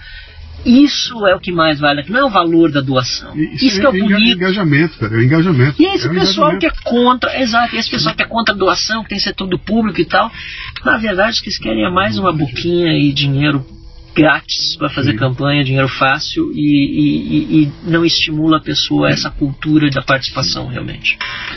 Hora de dar uma voltinha. Vamos lá. Voltinha. Eu trabalhei durante 26 anos numa empresa gaúcha, Álvaros, depois Dana, Dana, uhum. Dana Álvaros, no Rio Grande do Sul, 26 anos. Eu conheço com constância de ir para lá e voltar toda hora desde 1983, 84 eu comecei o vai e volta. Então, cara, acompanhei o Rio Grande do Sul assim, num período interessante. E quando eu conheci o Rio Grande do Sul, cara, tinha um cenário tinha, tinha um cenário do rock, cara, tinha um cenário de cultura, tinha um cenário de um, um estado em expansão, que era um negócio espetacular. Em algum momento aquilo tudo começou a se desfazer e o Rio Grande, que era, pô, que botava presidente da República toda hora. Uh, o cara tinha tudo acontecia lá, os gaúchos pintando e bordando, começa a entrar numa descendente vira um estado que sobe e desce, sobe e desce, entra numa, numa situação em que, cara, ficou complicado. Anos 90, 2000, aquilo acabou, virou quase que terra arrasada, tanto que um monte de gaúcho Taura, um monte de gaúcho Taura saiu, foi embora, veio para São Paulo, se mudou pelo Brasil afora, né? Uh, Centro-Oeste. E grande parte do que aconteceu lá foi por decisões políticas que foram tomadas erradas lá, né? Que eu costumo dizer que tem a maldição da Ford, sabe? Começa é com a maldição da Ford. No dia que alguém decide que a Ford não vai ser instalada lá porque queria tirar vantagem, não quero mais, ali para frente foi uma maldição e, e aquilo se desmontou, né? E eu vi uh, uh, esforços sendo acontecido, desculpe, e eu vi esforços acontecendo por gente do bem, querendo botar a ordem lá, cara. E vi alguns governadores assumindo, cara, vamos botar. Isso, caras quase que arrumam e em seguida desanda tudo. Não por acaso, cada vez que assume um petista, o negócio cai e arrebenta aquilo tudo lá, né? Cara, um Estado educado, cheio de alemão, italiano, com uma cultura europeia, que se orgulha de ter a, a, a uh, uma, uma personalidade, sabe, que é aquele, o gaúcho, eu consigo olhar para o Brasil e enxergar, um, se fosse um país, seria o país do gaúcho aquilo lá, né? Tem personalidade, tem costura, tem história e cai nessa, como diz o outro, esparrela, sabe, de é. acreditar em umas promessas. Como é que você vê isso? Da tua, do teu, é. da tua posição de político, cara. São teus colegas, bicho. É, tem várias coisas aí pra, pra, pra gente refletir a respeito. É, mas talvez três principais, né? O Rio Grande do Sul é refém de decisões políticas erradas. E aí é muito refém disso em virtude da, da pressão de corporações e sindicatos para tirar dinheiro para suas categorias e deixar a população né, é, é, é pior. Só para vocês terem ideia, é, o Rio Grande do Sul hoje é o estado é, que tem o maior percentual de inativos sobre a folha. 54% de tudo que se arrecada para pagar folha vai para pagar aposentado. O segundo estado no país em situação é, é, tão lamentável quanto do Rio Grande do Sul, pelo menos na, na, na lista, São Paulo com 27%. E São Paulo é muito mais rico.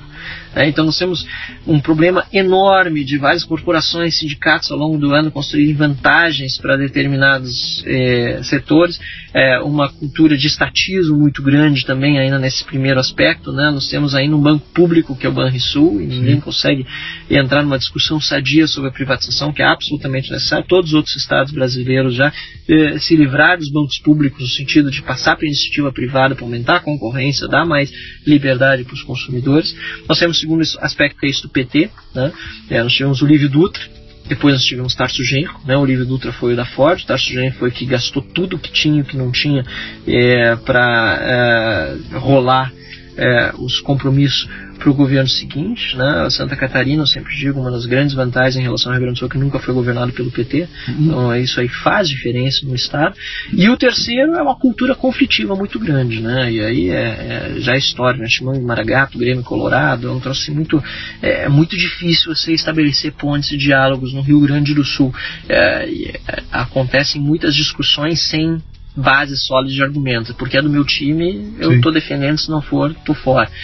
E isso, nós precisamos superar essas, essas, essas, três questões. Tivemos a Ieda Cruz, que colocou o Estado nos trilhos durante três anos. Matheus Bandeira, que foi nosso candidato a governador pelo Novo, foi um dos grandes responsáveis pelo déficit de zero, né? conseguiu equilibrar as contas durante três anos. Daí entrou o Tarso Genro. Né? Ela entrou depois do Rigoto e do Sim. Olívio Dutra. E aí veio Tarso Genro, entregou as contas eh, depauperadas e ainda estabeleceu, aprovou na Assembleia Legislativa no último ano de mandato aumentos escalonados durante quatro anos seguintes, então aumentou a despesa do funcionalismo público enquanto o outro governo estava é, é, acontecendo José Ivo Sartori.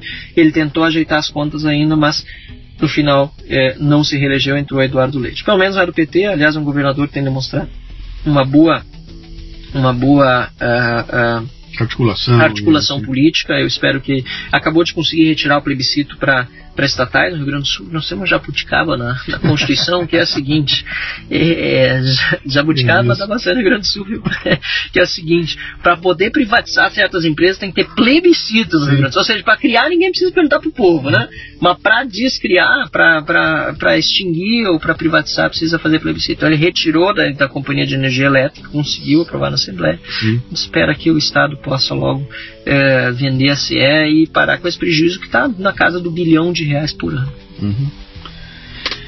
É quase que um microcosmo do Brasil, cara. É. Você não consigo olhar o Rio Grande do Sul como um microcosmo do exatamente, Brasil. Né? Exatamente, Bom, vamos, vamos lá, cara. Você chega em Brasília. Ok? Ganhei a eleição, vou para Brasília. O Rio Grande do Sul é mais ou menos como a Grécia, na verdade, só que não tem a União Europeia para salvar. Né? É. Você chega em Brasília e agora você está na Câmara dos Deputados. Né? 500 e 513. 513 deputados, todo tipo de gente possível e imaginável lá dentro, o que, de certa maneira, em alguns momentos me, me bate. Quando o pessoal vem Ricardo, ah, aquele é um horror, não sei o que, ah, eu falo, cara, sabe o que me deixa assim mais, é, é, é mais angustiado? É olhar para aquela câmara e imaginar que aquilo é o melhor que nós podemos fazer. Ele olhar para aquilo e falar, cara, esse é o máximo que dá pra fazer. É só isso que o Brasil consegue. Porque aquilo representa o que nós somos aqui. Alguém botou o cara lá, esse maluco que tá lá foi eleito para estar tá lá, portanto aquilo somos nós. E a gente não vai conseguir muito mais do que aquilo. Né? E aí vem um processo de renovação, que foi interessante. Não foi uma renovação no volume que a gente gostaria que fosse, mas na qualidade eu acho que foi legal, porque entrou uma moçadinha lá, do Balacobaco, que tem de tudo ali. Então tem desde o carnavalesco que tá. Eu, eu vou pegar o, o. Entra uma moçada. Vou botar o rótulo porque não tem outro jeito de falar, mas é, é mais fácil de entender. Entra uma moçada de direita e ali dentro é um saco de gato, cara. Tem um maluco carnavalesco, tem o cara sério, e essa turma toda chega lá com todo tipo de discurso, mas pela primeira vez a gente consegue ver uma reação. Quando entra um sujeito fala uma bobagem, alguém está na outra ponta e fala: pera um pouquinho, nós vamos ter a. A gente começa a assistir algumas mudanças ali, né? Você teve uma época lá como assessor parlamentar, você viu mais ou menos como é que funcionava, né? Mas chegou, que eu vi você perder paciência duas ou três vezes ali, tipo assim, cara, seis horas discutindo, a é. gente não sai do zero aqui, essa coisa, isso é uma sacanagem que estou fazendo, vamos fazer esse negócio andar, né? Foi surpresa para você é, encontrar esse tipo de, de, como é que eu vou dizer, esse tipo de processos que existem lá dentro, onde, de novo, vou voltar para o começo do programa, onde a lógica não predomina, onde um mais um não dão dois, tem gente dando volta, e isso é. tudo sendo aceito, transmitido pela televisão e tratado como sempre foi assim. O que é. pode fazer? É, tem duas coisas aí. Acho que a primeira delas é que existe uma lógica, sim, por trás do diálogo que é necessário em qualquer ambiente. Né? A vida de sociedade é uma vida de diálogo. Em casa a gente faz política toda hora também, na nossa família. Um quer uma coisa, outro quer outra coisa. A gente chega no, no meio termo, tenta achar uma forma de, de conciliar todos os pontos de vista e isso algumas pessoas estão aprendendo agora, ao longo do caminho. Né? Muita gente lê pelas redes sociais, que não teve experiência parlamentar antes, chegou lá, é, continua fazendo seus vídeos para buscar likes e tal, mas está percebendo que isso aí não é o que basta, né? Para o seu público externo tudo bem, mas para poder realizar uma coisa é preciso ter esse diálogo interno. Então tem esse aspecto é, é, que precisa ser levado em consideração. Mas o outro é exatamente esse que está dizendo. Também tem certas é, tradições lá dentro que precisam ser alteradas. Não é possível mais continuar com o regimento interno que foi construído, foi escrito numa época que tinha só dois partidos, com agora 25 na Câmara. Uhum. Qualquer partido pequeno lá consegue obstruir a votação durante horas a fio com uma série de requerimentos que eu conheci do kit obstrução. É, entram com um requerimento lá, mandam para a mesa, eu quero um requerimento de adiamento de discussão por duas sessões. Sim. E aí você discute durante uma hora aquele requerimento, que é só uma forma de atrasar, de protelar para não votar, para ficar falando de mil outras coisas, usa o microfone que é antirregimental. Está no regimento, você não pode fugir do tema de debate. Está debatendo adiamento de discussão por duas sessões, é falar desse assunto. Não, começa a falar da morte da bezerra, de um monte de outras coisas, só para ganhar, ganhar, tempo. Aí você finalmente votou, uhum. esse requerimento de adiamento derrotou ele, ou seja, votou a maior parte da Câmara quer trabalhar, vota contra para poder seguir. Aí você acha que vai votar o projeto? Não. Acabou de ser rejeitado de duas sessões, adiamento por duas sessões. Agora eles vão votar o requerimento de adiamento por três sessões.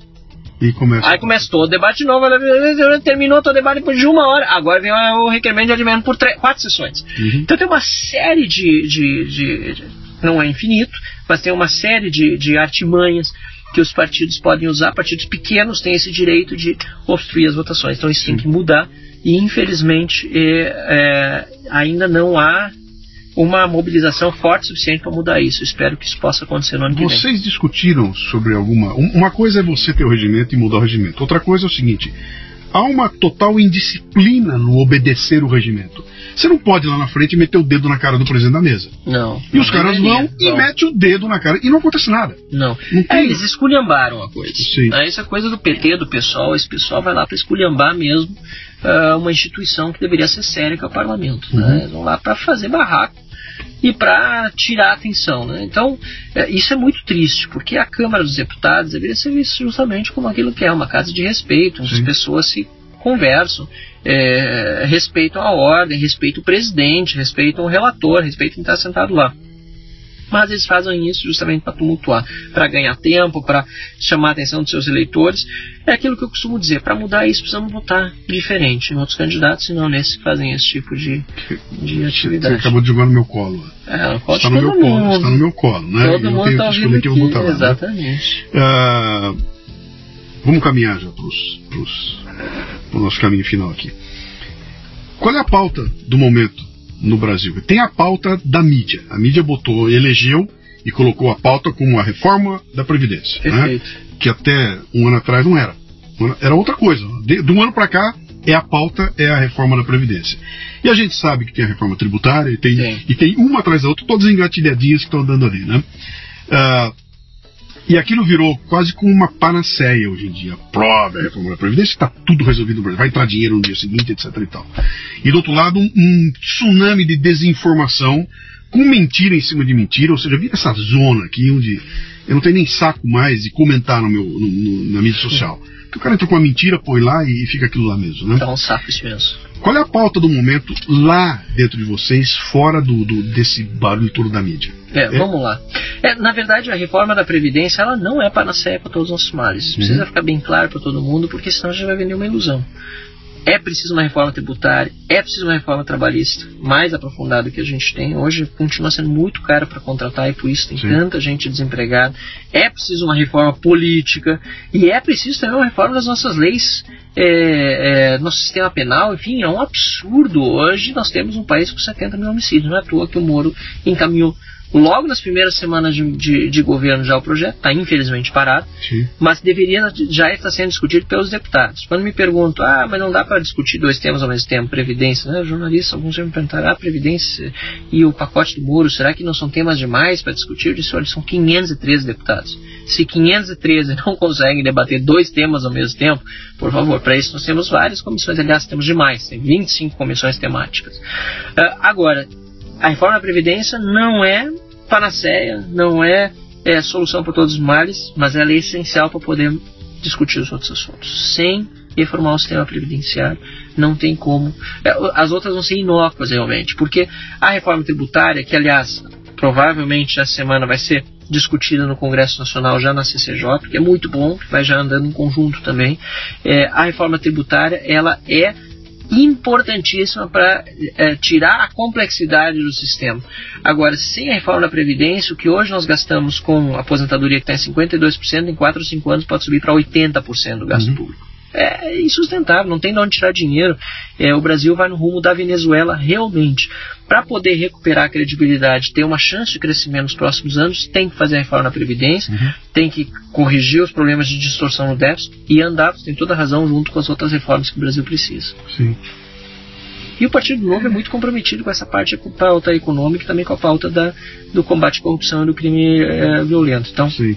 nós os oito deputados federais do Partido Novo, estamos trabalhando muito unidos nessa pauta, por, nessas pautas, e por isso a gente está chamando a atenção. O Partido Novo faz processo seletivo de seus candidatos. Uhum. Quem se elegeu passou por um processo rigoroso uhum. para entender quais são né, os pontos que o partido defende. Hoje nós temos essa, apesar de ser uma bancada pequena, essa vantagem de que os oito estão caminhando para o mesmo lado e uhum. com, e com é, é, todos com bons argumentos para defender os seus pontos de vista. É, vocês têm uma, uma turminha diferenciada, dá para saber, dá para ver na, no próprio debate, na colocação que vocês fazem lá, que é um, é um, é um povo diferenciado lá, eu tenho, eu tenho muita simpatia também pelo novo, não sou agregado a partido algum, nenhum. Trouxe aqui nessa cadeirinha, sentou o Amoedo, né? Ah, que legal. Fiz, fiz o Lidercast com o Amoedo, foi muito legal na época, foi bem legal. Acabei que eu não votei no Amoedo na hora, foi meu candidato até a reta final. Ah, que Na reta final. A eu- maioria dos meus eleitores Pois disseram é, isso na reta cara, mas sabe o que quer dizer? Aquela, aquela postura, né, bicho? E agora? E se a gente for e levar o outro, sabe? Então, é aquela história do voto útil, né? Ganhou, a eleição foi a eleição do voto útil, né? Ah, o que, de certa maneira, coloca uma expectativa interessante para as próximas né, Claro, claro, claro. eleições, que eu acho que vocês veem com uma força bem grande aí. Tomara que a coisa. Já com o trabalho realizado, né? Esse pessoal que tem credibilidade. bem Sim, eu acho que vocês que estão lá vão, vão, vão, vão ter uma, uma eleição, vão, vão ter uma votação muito mais expressiva, vão botar mais gente para funcionar, porque estão com uma pauta que serve para muitos brasileiros. A gente olha isso aí com bastante. Aliás, parabéns por manterem a, a- essa, essa coerência. Tem uma certa discussão nesse momento aqui agora, eu não vou nem botar no programa isso aqui, mas né, tá uma quebrada de pau aí por causa da posição do Alexis Ah, a sim. história do Ah, negócio. Até troquei uma ideia com ele, depois a gente fala aí, ó, Tá, porque eu não vou botar no programa isso aqui, né? sim. Tá. Ah, meu caro, tem um garotão de 26 anos de idade ouvindo a gente aqui, tá no carro, tá no busão agora, tá nos ouvindo falar, etc e tal, e tá pensando, pô, esse cara aí tá pintando, tá querendo fazer acontecer. Qual é o recado que você mandaria pra essa garotada? Eu não quero saber dos velhos, eu quero saber da molecada. Essa molecada que tá gritando, que tá xingando, que tá batendo e tudo mais, e que no fundo gostaria de fazer alguma coisa mais efetiva. Além de votar, além de votar no meu candidato, qual é? Você que passou por isso, cara, como um garoto Claro. lá atrás tomou uma escolha, o que que você, que recado você passa pra essa Ah, molecada? é, é- é possível, assim, é algo que eh, eu fui fazendo na minha vida porque eu ia acreditando em cada passo que eu dava. E para quem está pensando agora, puxa, mas será que eu eu tomo atitude, participo da política, me informo mais, eh, será que eu vou realmente ter sucesso? O sucesso ele é consequência do teu trabalho. Mais importante do que ter o sucesso eh, eleitoral é você estar preparado para exercer eventualmente um mandato ou uma posição de liderança. Então leia bastante, se informe, procure textos que façam sentido para você, estude, saiba como funciona a economia, não acredite na primeira coisa que digam para que, que disserem para você, É, tente se informar com gente que tem condições de, de, de, de raciocínio e que é, tá que nem o Luciano faz nos podcasts dele, conversa com o pessoal aí, extrai o melhor das pessoas, isso aí é, é fundamental. Então, é muito importante quando é, me perguntam muitas vezes, puxa vida, eu tenho 17, 18 anos, você começou como vereador com 18 anos, você defende que todo mundo que é jovem tem que começar na política? Eu disse, não, não defendo todo mundo que é jovem é, tem que começar na política. Uhum. O que eu defendo é que todo mundo que tem uma, uma vontade de ajudar sim, mas ao mesmo tempo tenha um mínimo de conhecimento de como funciona a política, como funciona a economia e sim participe da política, porque muitas vezes a gente quer ajudar, mas não tem o conhecimento necessário Sim. e acaba é, piorando as coisas. Então é isso, eu diria, informe-se, vá atrás, leia bastante. Nós temos uma cultura da leitura muito é, precária no Brasil, precisamos melhorar isso e cada um de nós pode fazer a sua parte onde quer que seja, né? no nosso bairro, na nossa escola. É, e esse é outro recado que você passar. A gente às vezes se queixa muito do presidente da República, não importa se é do partido A, do partido B, ou do governador, se é partido A ou partido B, mas a gente tem que se lembrar que todas as pessoas que estão lá começaram um dia lá embaixo Sim. em algum né, em alguma associação de bairro ou como vereador da cidade, mesmo que tenha começado como deputado, antes teve algum tipo de atividade é, é, é, política local. Muito Participe. próximo de você que está ouvindo, muito, muito, perto muito de você que está ouvindo a gente. Então não deixe, não pense assim, ah, vou deixar para os outros fazerem. Se a gente terceirizar, a gente vai continuar só reclamando. O Uhum. importante é fazer. Eu tenho uma historinha interessante que tem a ver. Acho que você já ouviu, você conhece a Solinha Francini? Sim, Quer dizer, sim. Foi Era vereadora, MTV, era isso? Era VJ da MTV, depois virou vereadora, etc e tal, né? E a Soninha uma vez em uma entrevista que eu nunca mais esqueci essa entrevista. Ela dizia o seguinte: eu me dediquei a trabalhos sociais, então eu ia lá para para comunidade, ia para favela, eu juntava a garotada, eu fazia programas de artes, eu fazia uma pancada de coisa. E aí eu ia embora. Quando eu voltava lá, um mês depois, um ano depois, a situação era mesmo horror. Não tinha mudado nada na vida de ninguém. E foi quando eu olhei para aquilo e falei, cara, eu tenho que ir para um. pegar essa minha energia e levar para um lugar onde eu possa mudar a vida das pessoas. Foi aí que ela dedicou, eh, resolveu ser política. Falei, eu vou fazer política porque eu, como vereadora, eu posso imprimir ou, ou- ou botar um processo qualquer e, e- e gerar uma lei onde, se essa lei for assinada, eu mudo a vida de milhões de pessoas. Eu, como um ser humano aqui, único, a professora indo lá ensinar a molecada a fazer arte, eu vou poder fazer pouco com isso aí, né? É isso. Então, é, e, e, ela pagou a, a, conta. Ela comprou o bônus e o ônus, né? Acabou que, pô, virou. Ficou uma confusão na vida dela lá, deu um monte de encrenca lá. Mas eu admirei essa coragem dela. Falou, eu vou me expor e vou botar a cara, bater, e aí, cara, no momento que escrever o político, começa a tomar pedrada. Eu ia dizer eu... mais uma coisa. Que... Diga, por favor. Não, não, é, é... Quer concluir o raciocínio anterior? Desconfie sempre. Uhum. Inclusive do Marcel. Isso aí. Ah, tô falando aqui, pô, esse cara é legal, gostei de tudo que ele tá falando. Cara, vai lá pesquisar ver se é verdade mesmo. Não, na boa, acho que é muito importante a gente desconfiar. Não uhum. é uma questão de. Não ser uma cultura de desconfiança no Brasil, não é isso uhum. que eu tô uhum. dizendo, é que cartorial, a gente não acredita na boa fé das pessoas, não é isso. É, mas intelectualmente é importante a gente sempre é, exercitar a mente pro contraditório, né? E uhum. buscar o que o outro pensa. Qual é o contraditório daquilo que o Marcel tá dizendo? É importante sim, porque isso faz a gente crescer. É um ceticismo nutritivo. Sem dúvida. Ainda mais ser de político, porque político tem essa tendência que é ficar no poder. Sim. Então, político, em geral, vai querer falar as coisas que as pessoas gostam de ouvir, uhum. porque ele precisa dos votos das pessoas para se eleger depois. Então, é muito difícil você, na política, dizer as coisas como elas são e não como elas de fato deveriam. Ou, ou dizer as coisas como elas são é muito difícil e é muito mais fácil dizer como você acha que elas né, deveriam ser para agradar A ou B. Sim. Então é muito importante desconfiar sempre. Marcelo, a nossa última pergunta aqui. Agora eu quero que você dê uma receita do bolo para nós, pra gente saber como é que é. Cara, você, como político, uh, toma porrada de todo lado. E toma porrada. A gente sabe que toma, e essa porrada vai desde o sujeito que entra, que solta o tweet te xingando, até se bobear uma ameaça de morte, alguma coisa que chega para você com um peso que não chegaria para uma pessoa que está no seu dia a dia normal ali, né? Você tem que desenvolver uma, eu, eu, chamo de armadura emocional. Se você não bota a tua armadura emocional, você tá ferrado, cara. É, na, na, quinta porrada você já vai desmontar e, e, e imagina você lá naquela posição onde você tá exposto, cara. O público tá te vendo. Você tá subindo uma tribuna e falando, e ao falar você tá desagradando toda aquela curriola que é do contra e que vai buscar no passado, vai puxar coisa, vai jogar em cima de você, vai atingir você, se bobear, vai atingir tua família. Então, qual é o truque dessa armadura emocional, cara. Que eu sei que alguns têm e outros não conseguem ter. No teu caso, me parece que tem. É, não sei se é truque, mas é sempre ter ao lado, ao meu lado, convicção, né? E um homem acompanhado da sua convicção nunca está só. Então, você saber que aquilo que está falando faz sentido, que é a verdade, ou pelo menos aquilo que você está entendendo que é a verdade, é fundamental.